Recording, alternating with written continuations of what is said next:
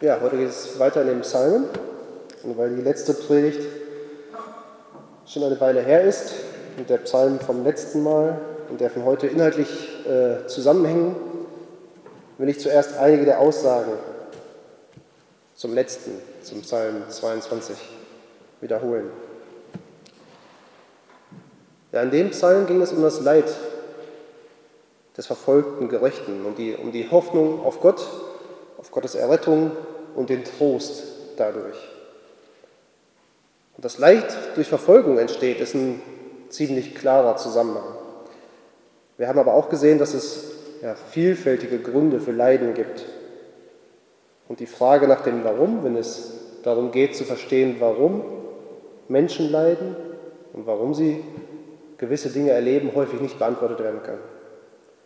Auch wenn diese Welt versucht, viele Antworten zu geben. Aber in diesen Antworten findet die Seele keinen Trost. Wir haben auch gesehen, dass die Bibel nichts davon hält, Leid und Trauer zu ignorieren, als, als weltliches Übel abzutun, sondern dass selbst Christus vor Kummer geweint hat.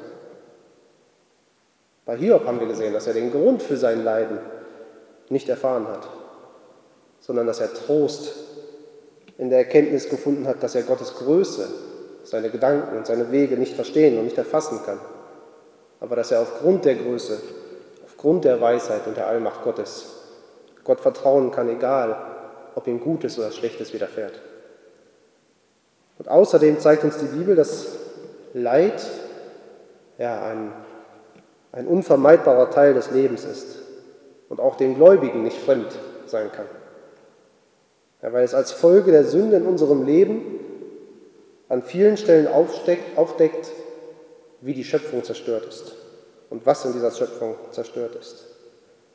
Sei es, weil durch unsere Sünde unsere Beziehung zu Gott oder zu unseren Mitmenschen gestört ist oder weil die Natur, unsere menschliche oder auch die Welt um uns herum durch die Sünde vergehen und sterben müssen. Den Trost aber, den wir im Leid finden, ist zweifacher Natur.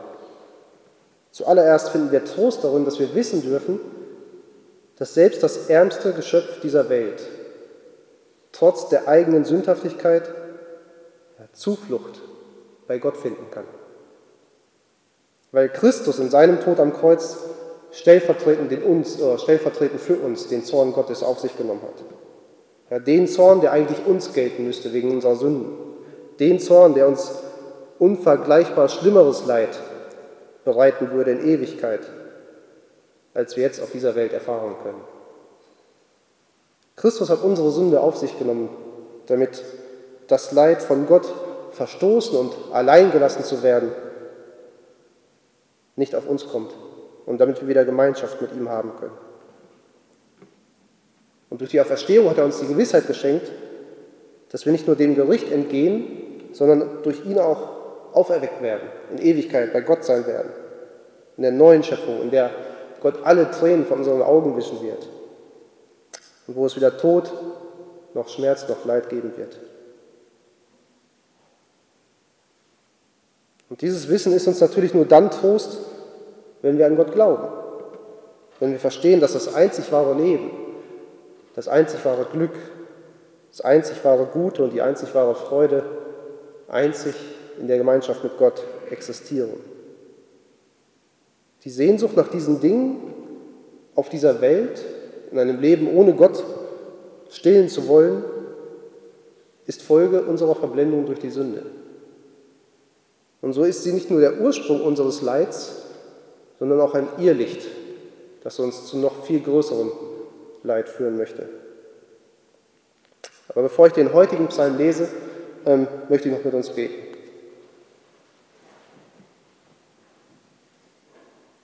Vater im Himmel, wir nehmen alles aus deiner Hand. wir wissen, dass wir dich loben und preisen können, egal was in dieser Welt mit uns passiert, weil wir wissen können, dass du uns errettet und erlöst hast, dass du uns führst und bewahrst, dass du uns zum Ende bringen willst und dass wir in Ewigkeit bei dir das einzig wahre Leben haben dürfen. Und so bitte ich dich, dass du uns ja, auch heute durch dein Wort ansprichst, egal in welcher Situation wir uns befinden, dass wir darum festhalten können, dass wir auf dich vertrauen und deine Gemeinschaft suchen können Und braucht du uns doch, um uns gegenseitig Trost und Ermahnung und Hilfe und ja, Ansporn zu sein, diesen Weg mit dir zu gehen und bei dir zu bleiben und an dir festzuhalten. Amen.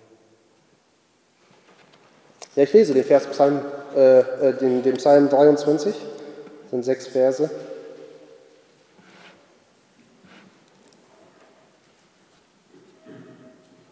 Ein Psalm Davids. Der Herr ist mein Hirte, mir mangelt nichts. Er weidet mich auf grünen Auen. Zur Ruhe am Wasser führt er mich. Neues Leben gibt er mir. Er leitet mich auf Pfaden der Gerechtigkeit um seines Namens willen. Wandere ich auch im finsteren Tal, fürchte ich kein Unheil, denn du bist bei mir. Dein Stecken und dein Stab, sie trösten mich.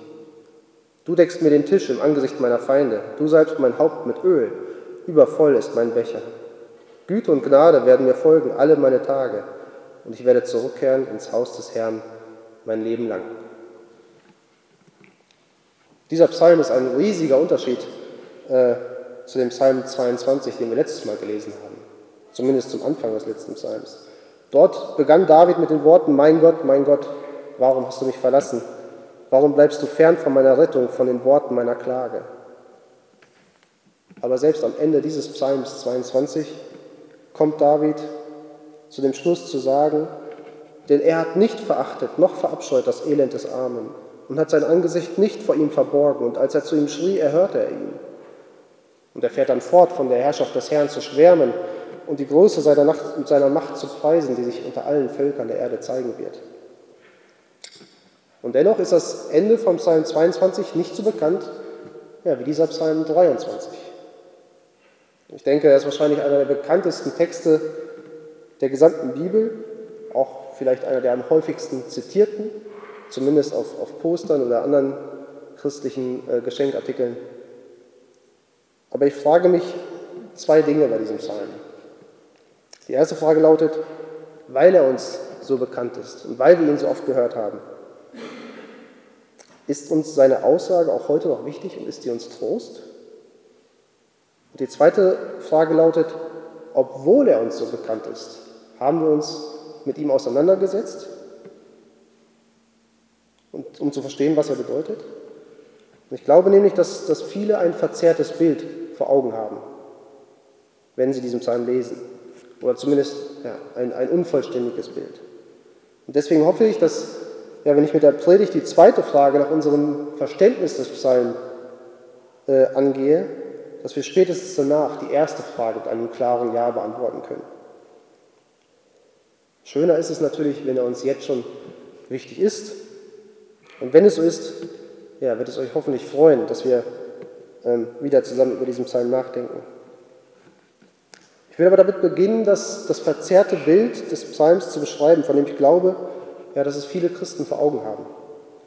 Ja, wenn sie diesen Psalm lesen und gerade wenn sie zu Beginn vom, vom Hirten und den Schafen lesen, mh, hm, ja, vielleicht ist dieses verzerrte Bild unserer Kultur geschuldet ja, weil, es, weil wir es aus unserer Umgebung nicht anders kennen. Vielleicht ist es aber auch so, dass wir den Psalm mit bestimmten Gedanken aus einer bestimmten Perspektive lesen und betrachten, die aber nicht zu dem passen, was der Text uns sagen will. Ein dritter Grund wäre, dass, dass es einige Predigten und Andachten geschuldet ist, äh, geschuldet ist ja, die, diese, die diesen Psalm völlig losgelöst von dem, von dem kulturellen, von dem textlichen geschichtlichen Hintergrund betrachten. Oder dass sie einen einzigen Aspekt des Psalms überstrapazieren. Ich denke, gerade so ist es bei vielen, ähm, die das Wohlstandsevangelium predigen. Und gerade in solchen Predigten hören wir doch so oft von, von endlosen, saftigen Wiesen und Weiden und sprudelnden Bechern, äh, Bächen, die einen Überfluss des Glücks und des Wohlbefindens und des, der Sicherheit in dieser Welt zeigen sollen. In diesem Leben, wenn wir Christus nachfolgen. Oft wird diese Aussage dann vielleicht etwas ja, relativiert, wenn man merkt, dass in, in, in Vers 4 von, von finsterem Tal die Rede ist und dann merkt man, ah, das passt nicht so ganz zusammen. Ähm, und dann wird man vertröstet auf eine Zeit, die aber bald nach diesem finsteren Tal kommen soll, äh, die der schlimmen Zeit folgt und die dann aber wirklich diese Zeit der Fülle und des uneingeschränkten Glücks gleichen wird in dieser Welt. Aber Vers 4 ja, ist nicht das Einzige, das so eine Auslegung zumindest fragwürdig macht. Ja, es, ist etwas, es ist etwas anderes, das diesen Psalm auszeichnet, was ihn ausmacht. Der Fokus auf die, auf die grünen Wiesen und das Wasser in Fülle gehen nicht nur an der Kernaussage des Psalms völlig vorbei, sondern auch an der Lebensrealität vieler Menschen, auch an der von David, wie wir sie im Psalm zuvor gesehen haben. Und dabei ist es mir wichtig zu betonen, dass unsere Lebensrealität, unsere Gedanken, unsere Gefühle niemals der Maßstab sind, den wir bei der Auslegung eines Textes anlegen. Aber gleichzeitig spricht die Bibel nicht an unserem Leben vorbei. Das ist ein wichtiger Unterschied, den wir betrachten müssen. Und beide Punkte sind wichtig für den Umgang mit der Bibel, um nicht auf der einen oder auf der anderen Seite vom Pferd zu fallen. Auf der einen Seite fallen wir vom Pferd, wenn wir entweder, also wenn wir dir, äh, entweder nicht darauf achten, was Gottes Wort sagt, sondern nur unsere Gedanken in sein Wort hineinlegen. Auf der anderen Seite, wenn wir keine Anwendung der Bibel in unserem Leben sehen, können wir sie nicht in dem Maße wertschätzen, wie es nur durch aufmerksames Studieren und Anwenden möglich ist.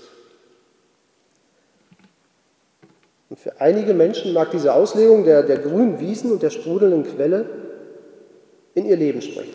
Ja, vielleicht gerade für junge Christen oder für Neubekehrte oder solche, die sich wieder bewusst gemacht haben, Jesus nachfolgen zu wollen oder für Menschen, die in ihrem Leben glücklicherweise kein großes Leid kennengelernt haben und nicht erfahren mussten. Für sie scheint die Auslegung oder solche Aussagen der Fülle und Unbeschwertheit ihre momentane Lebensfreude gut zu beschreiben. Aber spätestens in Zeiten der Anfechtung und des Strauchelns oder in Zeiten des Leids oder der Not ja, bergen diese Worte in sich keinen größeren Trost als Aussagen wie, lass den Kopf nicht hängen. Es wird schon wieder, du schaffst das. Das Leben geht weiter. Sie bieten keine geistige Nahrung für ein Leben in dieser Welt, das diesem Bild nicht nahe kommt. Wir sehen, dass David selbst viele Verse gedichtet hat über Gefahren und Nöte und Leid, wie er sich von Gott verlassen und vergessen fühlte und nicht verstehen konnte, wie der Gottlose gedeihen konnte, während der Gottlose oder der Gottesfürchtige verging. Und seit jeher, auch heute noch, leiden Menschen um uns herum schreckliche körperliche oder psychische Qualen. Aufgrund ihrer Umstände oder vielleicht sogar aufgrund des Handelns anderer Menschen. Und sie kennen das finstere Tal nur zu gut und die Feinde um sich herum. Und sollte, sollte ihr Trost darin liegen, sich vorzustellen, dass in unbekannter Zukunft eine schönere Zeit auf sie wartet? Und selbst wenn es wahr wäre, dass man ihnen glaubhaft versichern könnte, dass ihr Leid bald vorbei sein würde, welchen Trost würden sie darin finden, eine Zeit der Fülle zu erfahren, die aber auch nur ja, von begrenzter Dauer wäre und vergänglich in dieser Welt. Und wie sollte das ihr Leid aufwiegen? Nein, der Blick auf Zeiten der Fülle in diesem Leben, auf dieser Welt, ist kein Trost. Sie sind vielleicht Ablenkung und allemal angenehmer als Zeiten des Leids, aber sie bieten weder Trost noch wirkliche Erfüllung. Vielmehr noch, an welcher Stelle der Bibel ist es ihr ein Anliegen, dass wir unseren Fokus darauf richten sollen, das Glück in dieser Welt zu finden. Dass wir uns auf endlose grüne Wiesen und sprudelnde Quellen in dieser Welt freuen sollen. Das bedeutet nicht, dass wir unseren Segen in dieser Welt nicht fröhlich annehmen sollen, dass wir uns nicht darüber freuen sollen. Aber wir sollen die Segnung in dieser Welt nicht in den Mittelpunkt unseres Handelns, unseres Strebens stellen. Ja, diese Spannung zwischen der Freude über die Segen über die Segnungen und dem Götzendienst, bei dem die Fülle des Segens und die Fülle der Sorglosigkeit in diesem Leben im Vordergrund steht. Ähm, diese Spannung ist es ja gerade, warum es heißt, dass es leichter ist, für ein Kamel durch ein Nadelöhr zu gehen, als für einen Räuchen ins Himmelreich zu kommen. Oder wie wir es bei Hosea lesen, als sie gute Weide hatten, wurden sie satt. Und als sie satt geworden waren, überhob sich ihr Sinn, darum haben sie mich vergessen. Ja, lasst mich also erklären, warum ich so auf diesem, auf diesem verzerrten oder unvollständigen Bild herumhacke und was ich als, als vollständiges Bild ansehe. Wenn wir an die Hirten in Israel denken, dann dürfen wir uns nicht unsere bayerischen Hirten hier auf der Alm vorstellen. Ja, wo, die, wo die Schafe sich nicht mal umzusehen brauchen, um den nächsten Leckerbissen zu finden, die können einfach vor sich herfressen, es ist immer genug da. Ja, es, es gibt auch Weiden in Israel. Gerade in, in, im Bereich vom Jordan äh, lesen wir auch in der Bibel von, von immergrünen Weiden. Aber häufig sind es doch Hügel, an deren Hängen entlang die Hirten Israel ihre Schafen führen. In Gegenden, die eher als Steppe oder sogar als Wüste bezeichnet werden müssten. Es ist, es ist karges, steiniges Land. Einige von euch waren vor Ort und haben es schon gesehen. Äh, so benutzt Joel, für ein, oder benutzt Joel ein für die Israeliten bekanntes Bild, um das Gericht Gottes zu beschreiben, als er sagt, auch die Tiere des Feldes schreien lechzend zu dir, denn vertrocknet sind die Wasserbäche und ein Feuer hat die Weideplätze der Steppe verzehrt. Und das, ist, das Bild ist den, ist den, Israeliten nicht fremd, wenn, wenn Joel das sagt, sondern sie kennen das. Und in so einer Gegend die Schafe zu weiden, bedeutet zum einen, dass der Boden nicht mit einem Ackerboden vergleichbar ist, auf dem viel wächst. Das bedeutet zudem, dass es nicht viel Wasser gibt, oder dass es weder viel Wasser gibt, noch ausreichend Schutz vor der Sonne überall vorhanden ist. Und zudem, zu alledem kommt auch hinzu, dass wilde Tiere in diesen Gegenden lauern. Ja, von David selbst wissen wir, als er als junger Bursche die, die Herde seines Vaters gehütet hat, dass er Bären und Löwen abwehren musste, um die Schafe zu schützen. Ja, wir also konnten oder können die Schafe essen und trinken. Entlang dieser Hänge dieser kargen, steinigen Hänge wachsen Gräser, genährt von einer ja, geringen Feuchtigkeit des Bodens oder von dem Wasser der Steine, die gerade ausreichend Regenwasser zurückhalten konnten, und von der Luftfeuchtigkeit, die durch eine leichte Brise vom Meer her ins, ins Land wehte. Ja, sie, sie wachsen nicht im Überfluss, diese Gräser, aber doch so, dass man entlang der Hänge genug für die Herde zu fressen finden kann. Und so lag es am Hirten, die Herde in geeigneter Weise zu führen, damit alle Schafe ausreichend Grünzeug bekommen. Und auch Wasserquellen zu finden, vielleicht einen Bach, einen Gebirgsbach, ähm, oder sie an einem Brunnen zu lagern und dort Wasser für sie in Tröge abzufüllen. Und wenn es die Gegend hergab, fand sich vielleicht sogar ein kleines Fleckchen gleich einer Oase. Wie zum Beispiel bei Engedi, einer kleinen Oase mitten in der Wüste. Aber grundsätzlich wurden, oder würden die Schafe ohne die Führung des Hirten verdursten, verhungern oder von wilden Raubtieren gerissen werden. Und deswegen glaube ich, dass das Bild der Fülle, der Blick einzig auf diese Zeiten, in denen die Schafe an einer Oase lagern konnten, unvollständig ist und dazu führt, dass unsere Perspektive eine falsche ist, wenn wir den Psalm so verstehen. Denn das Glück, und die Fülle und die Sicherheit der Schafe lag nicht in der Menge des Grases oder in der Menge des Wassers begründet, sondern einzig im Blick und im Vertrauen auf den Hirten und auf seine Fürsorge. Und deswegen heißt es in Vers 1, der Herr ist mein Hirte, mir mangelt nichts. Weil der Herr mein Hirte ist, mangelt mir nichts. Nicht, weil ich auf einer grünen Wiese liege und Überfluss habe, sondern weil der Herr mich führt. Und das verzerrte Bild, dass unser Hirte uns auf eine endlos grüne Weide führt und zu nicht versiegendem Wasser, scheint in diesem Leben vielleicht für eine kurze Zeit zu passen. Aber nicht in dem Sinne durch, durch weltlichen Reichtum und Fülle sicher und zufrieden zu sein, sondern nur, wenn wir auf dieser Welt schon uns völlig in die Abhängigkeit Gottes begeben oder in die Abhängigkeit von Gott und dass wir auch in dieser Welt schon aus den Vollen seiner Segnungen schöpfen. Wirklich passend sind diese Aussagen von endlosen Wiesen und Wasser, aber eher dann, wenn wir auf das, an das Leben nach dem Tod denken und wenn wir diese Aussagen auf, die, Aussagen auf diese Zeit münzen. Hier in diesem Leben ja, sollte unser Blick nicht darauf gerichtet sein, nach weltlichen Maßstäben äh, in Fülle und Sorglosigkeit zu leben. Ja, ganz im Gegenteil. Die Bibel sagt uns, das Streben nach so einem Zustand in diesem, Blick, in, in diesem Leben lenkt unseren Blick ab von dem, bei dem wir unser Glück und unsere Freude suchen und dem wir folgen sollten. Und dass dieser Psalm nicht die Ewigkeit beschreibt, sehen wir auch darin, dass David ja auch noch vom Weg durchs finstere Tal oder durch das Tal der Todesschatten spricht und von Feinden. Und gerade in Anbetracht dieser Umstände, auch wenn wir an Psalm 22 zurückdenken, ist es umso klarer, dass der Trost, die Freude und die Ruhe, die aus diesem Psalm hervorsprudeln, dass sie nicht auf dem Grün und dem Wasser begründet sind, sondern einzig und allein auf, dem, auf der Führung und Fürsorge des Herrn. Und zusammengefasst sehen wir hier die Aussage und das Bild der ersten Verse des Psalms vor diesem historischen Hintergrund so gut beschrieben. Unter dem brennenden Himmel und den sternklaren Nächten Palästinas wächst zwischen den Hirten und seiner Herde eine Verbindung von Anhänglichkeit und Zärtlichkeit heran. Es ist das Land, in dem die Schafe jeden Moment von einem Gebirgsbach weggeschwemmt, von Bergräubern verschleppt oder von, Wolken, von Wölfen gerissen werden können. Jeden Moment kann es sein, dass ihr Beschützer sie unter Einsatz seines Lebens retten muss. Allein in dieser weiten Einsamkeit, in der kein Mensch in der Nähe ist, fühlen der Hirte und die Schafe ihre Unterschiede verschwinden. Der große Abstand zwischen dem Menschen und dem Tier, die Verbindung wird stark empfunden.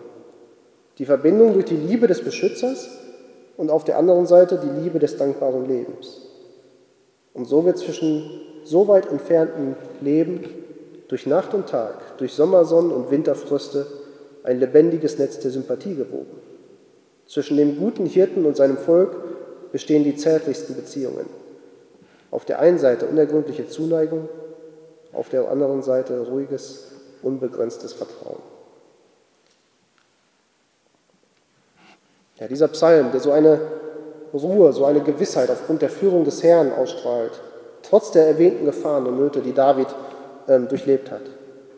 Ja, dieser Psalm scheint aus einer späteren Zeit des Lebens David zu stammen. Ja, er, der so viel mit Gott erlebt hat, er konnte auf die guten und auch auf die schlechten, Seiten zurück, auf die schlechten Zeiten zurückblicken und in all dem die Führung des Herrn bezeugen und auch besingen. Der König, der selbst einmal Hirte für die Schafe seines Vaters war und der jetzt das Volk Gottes leiten sollte, er selbst folgt dem einzig guten Hirten. Und jemand hat das, was dieser Psalm zum Ausdruck bringt, einmal sehr schön zusammengefasst, indem er sagte, der Psalm ist in keiner Weise schwer zu verstehen. Der Gedankengang ist klar und deutlich, die Erfahrungen, die er beschreibt, sind alltäglich, die Gefühle, die er ausdrückt, einfach und vertraut. Die Tränen, die durch dieses alte Lied getrocknet wurden, die Ängste, die sich aufgelöst haben, die Liebe und die Dankbarkeit, die in, ihnen ihren besten Ausdruck gefunden haben, beweisen den Wert seiner einfachen Worte. Ja, David konnte auf sein Leben zurückblicken und diese Führung Gottes bezeugen. Wir sehen, dass, dass sich dieser Psalm in zwei Hälften oder in zwei Teile gliedert, einmal die ersten vier Verse und dann die letzten beiden ähm, ja, in denen der Gedanke Gottes schützender Fürsorge dargestellt wird. In der ersten Hälfte, wie wir es bis jetzt gesehen hatten, ähm, als Hirte dargestellt und wir als die Schafe auf seiner Weide. Und in der zweiten ist er der Gastgeber und wir sind die Gäste an seinem Tisch und die Bewohner seines Hauses.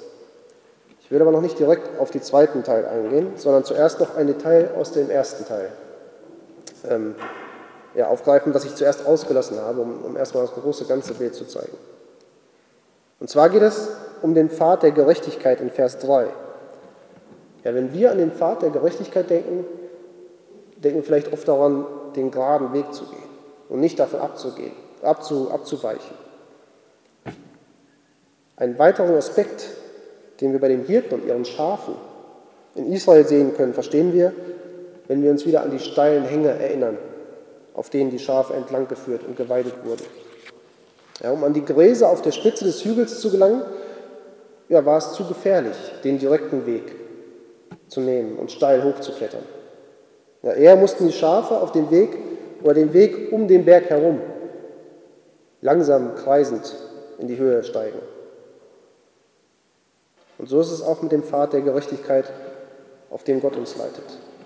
Ja, wir sollen nicht unseren eigenen Weg suchen, einen schnellen Weg zum Glück, wie wir meinen, um schnell ans Ziel zu gelangen, von dem, ja, wie wir es uns vorstellen. Auf so einem Weg sind wir mindestens zum Scheitern und im Endeffekt sogar zum Sterben bestimmt. Ja, Im Vertrauen auf Gott sollen wir gehen, sagt uns der Psalm, und seinem Wort folgen, und so wird er uns sicher ans Ziel bringen. Jetzt müssen wir natürlich, wenn wir schon darüber nachdenken, wie dieser Psalm und wie Gottes Wort in unsere Lebensrealität passt, auch an dieser, an dieser Stelle einhaken und feststellen, dass diese Aussage auch nicht so klar ist im Leben vieler Menschen.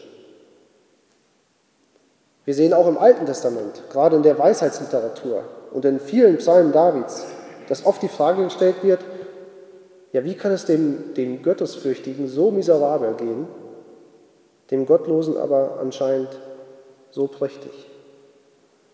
Warum lebt er sorgenfrei, während der Christ in Angst oder Not oder Elend lebt? Auch das Neue Testament zeigt uns an vielen Stellen, gerade auch am Leben der Apostel, dass der Glaube an Gott keinen Anspruch auf ein sorgenfreies Leben garantiert. Selbstverständlich wegen der direkten Folgen unserer Sünden, aber auch unabhängig davon, unverschuldeterweise. Und David schreibt hier ja nicht grundlos vom finsteren Tal oder den Todesschatten, wie es bei manchen heißt. Und auch an dieser Stelle ist es wieder eine Frage der Perspektive. Ja, worin suche ich den Segen Gottes zu erkennen? Messe ich den Segen und die Führung und die Versorgung durch Gott ja, an, an Vergnügen, an Wohlstand, an Frieden und Sicherheit in dieser Welt? Oder ist mein Verlangen nach der Gnade, der Versöhnung mit Gott, in einer immer innigeren Beziehung zu ihm, das Wachsen in der Heiligkeit äh, mein Maßstab? Und sehe ich Gottes Geduld, seine Güte und seine Bewahrung meines Glaubens trotz meiner sündigen Natur als mein höchstes Gut? Und eine passende Antwort zu diesem Gedanken bietet uns ein Text, den wir gerade auch erst diese Woche in der Bibelstunde gelesen haben, und zwar aus Malachi 3.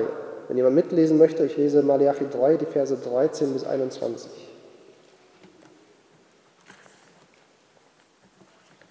Malachi 3, die Verse 13 bis 21.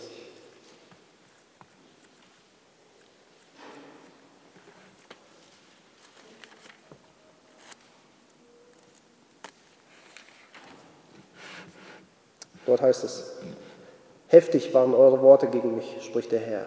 Ihr aber werdet sagen, was haben wir gegen dich geredet? Ihr habt gesagt, es ist vergeblich, Gott zu dienen.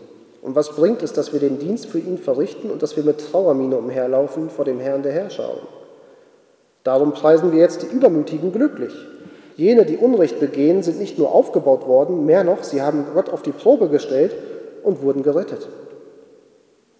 Damals redeten die miteinander, die den Herrn fürchteten, ein jener mit seinem Nächsten. Und der Herr achtete darauf und hörte es, und es wurde aufgeschrieben in einem Buch als Erinnerung vor ihm an jene, die den Herrn fürchteten und die seine Namen achten. Und sie werden zu mir gehören als Eigentum, spricht der Herr der Herrscharen, an dem Tag, da ich handle. Und ich werde sie verschonen, wie einer sein Kind verschont, das ihm dient. Dann werdet ihr wieder den Unterschied sehen zwischen einem Gerechten und einem Ungerechten zwischen einem, der Gott dient und einem, der ihm nicht dient. Denn seht, der Tag kommt, er brennt wie ein Ofen. Und alle Übermütigen und jeder, der Unrecht begeht, sie werden Strohstoppeln sein.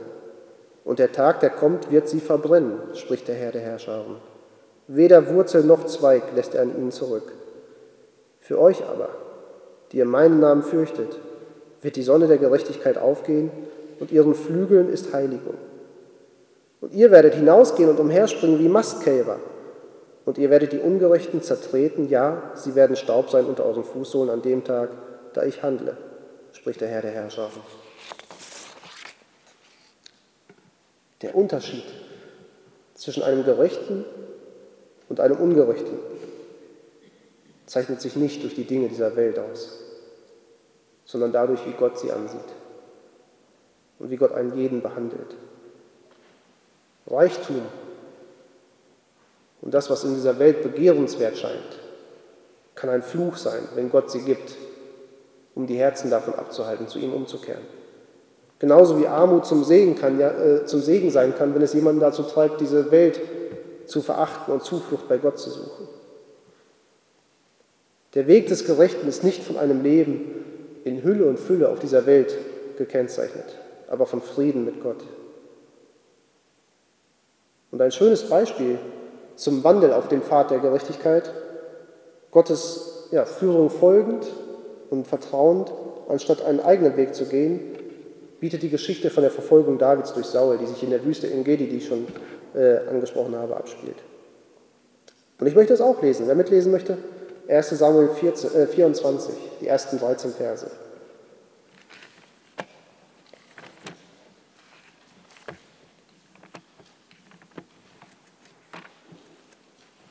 1 Samuel 24, die ersten 13 Verse. Und dort steht, von dort aber zog David hinauf und erhielt sich in den Zufluchtsorten von Engedi auf. Und als Saul von der Verfolgung der Philister zurückkehrte, berichtete man ihm, siehe, David ist in der Wüste von Engedi. Dann nahm Saul 3000 Mann, auserlesene Leute aus ganz Israel und brach auf, um David und seine Leute auf der Ostseite der Steinbockfelsen zu suchen. Als er nun zu den Schafhürden am Weg kam, war dort eine, Höhle, in die Saul hineinging, um seine Notdurft zu verrichten. David aber saß mit seinen Leuten hinten in der Höhle. Also Schafhürden sind äh, Steinmauern an Höhleneingängen mit so ja, Dornengrenzen äh, obendrauf, um, um die Schafe in der Mittagspause dort zu lagern in der Höhle, in der Kühle und uns zu beschützen. Das sind Schafhürden. Vers 5.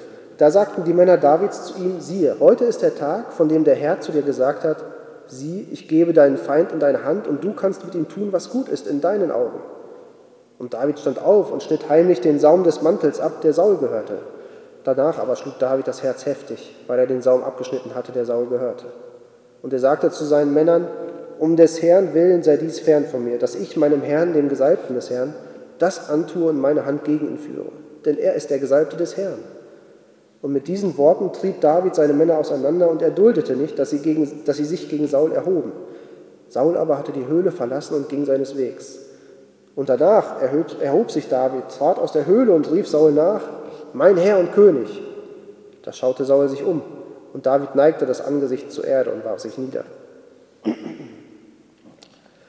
Und David sagte zu Saul, warum hörst du auf die Worte von Menschen, die sagen, siehe, David sucht dein Verderben?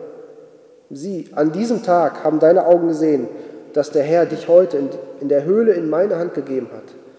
Und man sprach davon, dich umzubringen. Ich aber habe dich verschont und gesagt, ich werde meine Hand nicht gegen meinen Herrn führen, denn er ist der Gesalbte des Herrn. Und siehe, mein Vater, siehe doch den Saum deines Mantels in meiner Hand. Als ich, als ich den Saum deines Mantels abschnitt, habe ich dich nicht umgebracht. Erkenne und sieh, dass in meiner Hand nichts Böses und kein Vergehen und dass ich mich nicht an dir versündigt habe. Du aber stellst mir nach, um mir das Leben zu nehmen. Der Herr soll richten zwischen mir und dir. Der Herr soll Rache nehmen für mich an dir. Aber meine Hand soll nicht gegen dich sein. Herr David hat trotz der schlimmen Lage, in der er sich befand, trotz der Verfolgung durch Saul, nicht versucht, auf seine Art und Weise den Willen Gottes durchzusetzen oder für sich die Situation zum Guten zu führen, sondern er hat Gott vertraut, die Dinge so zu führen, wie es zu seiner Ehre ist. Den Weg der Gerechtigkeit zu gehen, bedeutet aber nicht, dass wir passiv sein sollen.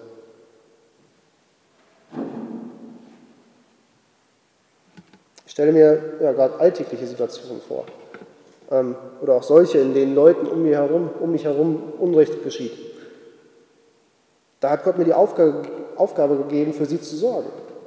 Ja, ich nehme meine Verantwortung wahr, aber ich verlasse mich auf Gott, dass er alles andere regelt. Ja, wenn es darum geht, dass Gottes Plan sich erfüllt, damit Gott sich verherrlicht und auch unseren Segen von Gott und unseren Weg zu ihm, vertrauen wir darauf, dass er alles richtig führen wird. Das eine geht aber mit dem anderen einher. Wenn ich auf den Hirten vertraue, versorgt und behütet zu werden, und Ruhe und Sicherheit zu finden, dann geht das nur in der Gemeinschaft mit ihm. Auf dem Weg, den er zeigt, schaue ich nicht auf den Weg, achte ich nicht auf seine Worte und entferne ich mich von seiner Gesellschaft oder von seiner Gemeinschaft, dann warten diese Dinge nicht auf mich. Aber ein Segen ist es, wenn sein Stecken und Stab mich auf dem Weg halten, auch wenn es schmerzhaft oder erschreckend ist. Dieser Psalm 23 ist wohl ja für die Aussage der Versorgung durch Gott so berühmt oder so bekannt. Aber in dem Pfad der Gerechtigkeit zeigt sich auch äh, die Verantwortung, die wir haben, auf diesem Pfad zu gehen. Dass der Herr meine Seele erquickt oder mir neues Leben gibt, wie es am Anfang von Vers 3 heißt, ist nicht das Ende der Geschichte. Es ist kein Happy End. Es ist der Anfang, ja, vielleicht sogar eher der Ursprung des Weges. Gott versorgt uns und er führt uns auch auf diesem Weg. Aber bei vielen Christen hört der Gedanke bei der Versorgung auf und sie vergessen oder sie beachten nicht, dass sie den Pfad der Gerechtigkeit gehen sollen. Für viele hat sich das Verlangen nach einer Beziehung zu Gott und der Versorgung mit allen geistlichen Gaben durch ihn ja, verkehrt in das Verlangen nach weltlichen Segnungen und Glück. Aber Christus hat von diesem Pfad der Gerechtigkeit in aller Klarheit gesagt, wenn einer mir auf meinem Weg folgen will, verleugne er sich und nehme sein Kreuz auf sich und so folge er mir. Denn wer sein Leben retten will, wird es verlieren. Wer aber sein Leben verliert um meinetwillen und um des Evangeliums willen, wird es retten. Denn was hilft es dem Menschen, die ganze Welt zu gewinnen und dabei Schaden zu nehmen an seinem Leben? Was hätte ein Mensch denn zu geben als Gegenwert für sein Leben? Wer sich meiner und meiner Worte schämt in diesem ehebrecherischen, von Gott abtrünnigen und sündigen Geschlecht, dessen wird auch der Menschensohn sich schämen, wenn er kommt in der Herrlichkeit seines Vaters mit den heiligen Engeln. Aber dieser Psalm will nicht in Trübsal aufgrund unseres eigenen Unvermögens führen oder den, den Gottesfürchtigen in Ungewissheit darüber lassen, wo der Weg endet, den wir mit Gott gehen auch wenn dieser Weg nicht leicht ist. Und das will ich auch nicht. Ähm, und ich habe diese schöne ja, Zusammenfassung über den Zusammenhang zwischen der Versorgung Gottes und dem Weg der Gerechtigkeit gelesen und möchte sie auch einmal vorlesen. Wenn die Seele betrübt ist, belebt er sie. Wenn sie gesündigt hat, heiligt er sie. Wenn sie schwach ist, stärkt er sie. Wenn sie abschweift, bringt er sie zurück. Gott segnet nicht einfach, um Glück zu schenken, sondern um die Seele für einen heiligeren Dienst und einen größeren Nutzen zu befähigen. Er führt mich auf den Faden der Gerechtigkeit. Das Leben ist keine Scheune, in die, die Schafe, in, die, in die sich die Schafe legen können, sondern ein Weg, auf den sie gehen müssen. Wir erhalten Segnungen nicht, um wie sie Dampfschwaden, die in die leere Luft gepustet werden, vergehen zu lassen, sondern damit wir sie nutzen können, um die Räder des Lebens anzuträumen. Die Wasser des Glücks sind nicht für ein luxuriöses Bad gedacht, in dem ein Mensch liegen kann, bis er wie Flachs der zu lange eingeweicht wurde, bis zur letzten Faser verrottet ist, aber ein schnelles Eintauchen wird ihn stärken und er wird erfrischt zur Arbeit herauskommen. Die Ruhe soll für die Arbeit bereit machen, die Arbeit soll die Ruhe versüßen. Nichts ist von Natur aus vergänglicher als ein bloßes Gefühl, und sei es die Freude an Gott, wenn es nicht eine Quelle des Handels für Gott verwandelt wird. Und dann um den Hörer oder Leser noch weiter zu ermutigen, lesen wir in der zweiten, im zweiten Teil des Psalms von Gott als Gastgeber.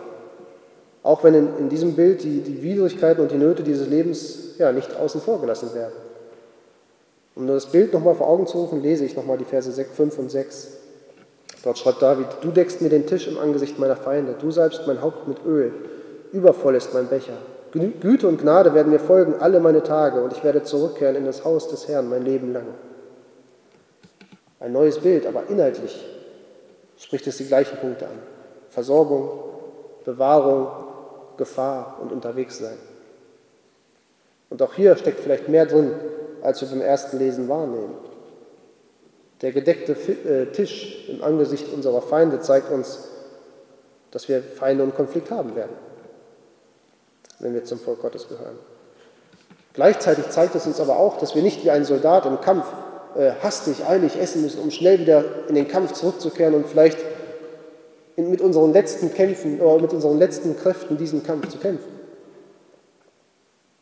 Nein, wir sollen Kraft tanken bei Gott, von dem wir unsere Versorgung mit dem, was wir brauchen, erwarten können.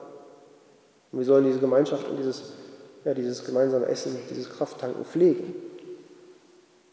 Und unsere Feinde können uns diese Zeit des Mahls, des Auftankens mit ihm nicht nehmen wie Paulus schreibt. Denn ich bin dessen gewiss, dass weder Tod noch Leben, weder Engel noch Gewalten, weder Gegenwärtiges noch Zukünftiges noch irgendwelche Mächte, weder Höhe noch Tiefe noch sonst irgendetwas anderes Geschaffenes imstande sein wird, uns von der Liebe Gottes zu scheiden, die in Christus Jesus ist, unserem Herrn.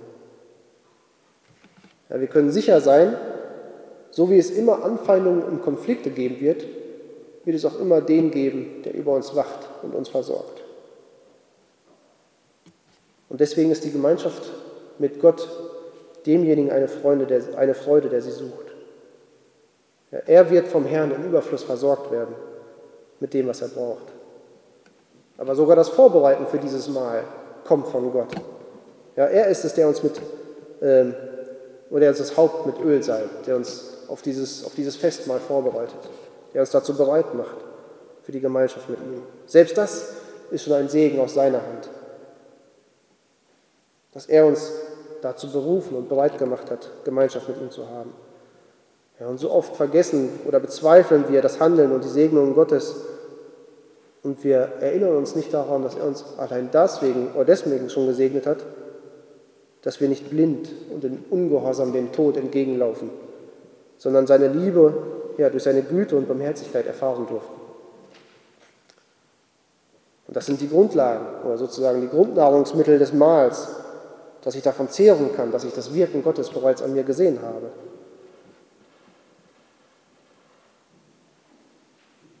Und ich kann auch dann wieder im Kampf mit dem, Zeit, äh, mit dem Feind, in Zeiten der Not und des Elends, dass wenn Gott mir die Erkenntnis meiner eigenen Verlorenheit und, meiner, äh, äh, und den Glauben nicht geschenkt hätte, ja, ich von ihm gehasst wäre und er mich von Beginn, an, äh, von Beginn an auf den Weg des Elends hätte laufen lassen.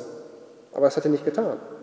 Er hat mir Barmherzigkeit oder Gnade erwiesen, indem er mir trotz meiner Sünde begegnet ist und verziehen hat. Und er erweist mir Güte den Rest meines Lebens, indem er mich weiterhin versorgt.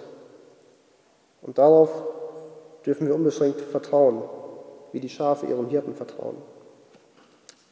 Und dieses Festmahl, diese Gemeinschaft mit Gott ist ein Vorgeschmack, ein Anzeichen dafür, dass wir für den Rest unseres Lebens in der Gegenwart Gottes sein werden, so wie David es am Ende des Psalms schreibt. Aber dann in Ewigkeit wird es eine unbetrübte Gemeinschaft sein, ohne Sorgen, ohne Nöte, ohne Leid, ohne Anfeindung, ohne Kampf, ohne Sünde und ohne Tod. Und Gott wird seine Herde am Ende an einen Ort der Sicherheit und der ungestörten Ruhe finden oder führen. Und zum Schluss möchte ich ja, dich fragen, der hier sitzt. Falls du hier sitzt und gerade durch eine schwere Zeit gehst, dann hoffe ich, dass du erkennen kannst, dass, dass das christliche Herz davon überzeugt sein darf, dass die Hand, die uns in das dunkle Tal hineinführt, uns auch hindurch und wieder hinausführen wird. Und ja, so seltsam es klingen mag, die Gegenwart dessen, der den Kummer schickt, ist die beste Hilfe, ihm zu begegnen oder ihm den Kummer zu ertragen. Wir sehen auch hier ein Beispiel bei David. Als er sich Bathseba, die Frau von Uriah, genommen und mit ihr Ehebruch begangen hatte und Uriah im Krieg an die Front stellen ließ, damit er stirbt, strafte Gott ihn damit, dass das Kind aus dieser Verbindung sterben sollte und ähm, ja, die, die Linie Davids verflucht wurde. Als Nathan ihm seine Sünde vor Augen führte und das Urteil verkündete, suchte David aber keine Ausflüchte oder entfernte sich auch nicht von Gott, sondern er bekannte seine Schuld vor Gott und Gott vergab ihm. Aber dennoch blieb die Strafe bestehen und in der Zeit zwischen der Geburt des Kindes und des Todes des Kindes, sieben Tage lang, fastete David. Und als es starb, hörte er auf zu fasten und ging in den Tempel, um anzubeten. Und auf die Frage seiner Diener, wie dieses Verhalten zu erklären sei, sagte David, solange das Kind noch lebte, habe ich gefastet und geweint, denn ich dachte, wer weiß, vielleicht ist der Herr mir gnädig und das Kind bleibt am Leben. Nun aber ist es tot, warum soll ich da fasten? Könnte ich es noch zurückholen? Ich bin auf dem Weg zu ihm. Das Kind aber wird nicht zu mir zurückkehren. Und David tröstete Bathseba und seine Frau, und er ging zu ihr und schlief mit ihr, und sie gebar einen Sohn, und er nannte ihn Salomo, der Herr liebte ihn. Trotz seiner Sünde, die aufgeweckt wurde, trotz der Strafe und seines Leidens, hielt sich David an Gott. Und selbst aus dieser Situation, die aus der Sünde Davids entstanden war, schenkte Gott doch etwas Gutes. Einen Sohn, den Gott liebte und der wenigstens eine Zeit lang dem Volk Gottes dienen würde. Auch hier passt das Zitat Josefs, der zu seinen Brüdern gesagt hat, ihr habt zwar Böses gegen mich geplant, aber Gott hat das zum Guten gewendet. Falls du hier sitzt und aufhorchst, weil du merkst, dass, dass dich die Sorgen oder die Güter dieser Welt von der Gemeinschaft mit Gott abhalten, dann lass diese Worte nicht ohne Folgen verklingen, sondern wende dich auf, an Gott, suche und erwarte alles bei ihm und mach dich auf, ihm wieder auf dem Weg der Gerechtigkeit zu folgen. Und falls du hier sitzt und gerade fröhlich bist, weil du mit David in diesem Psalm einstimmen kannst, dann freue dich und nutze diese Zeit, um noch ernsthafter Gott auf dem Pfad der Gerechtigkeit zu folgen. Und uns allen wünsche ich, dass wir in unseren Herzen fest glauben können, was wir im Psalm 100 lesen. Erkennt, dass der Herr Gott ist. Er hat uns gemacht und nicht wir selbst zu seinem Volk und zu Schafen seiner Weide. Ja, dieses Wissen soll uns jederzeit unseres Lebens, ob in Leid oder Freude, wie David, zurückkehren lassen in das Haus des Herrn unser Leben lang. Amen.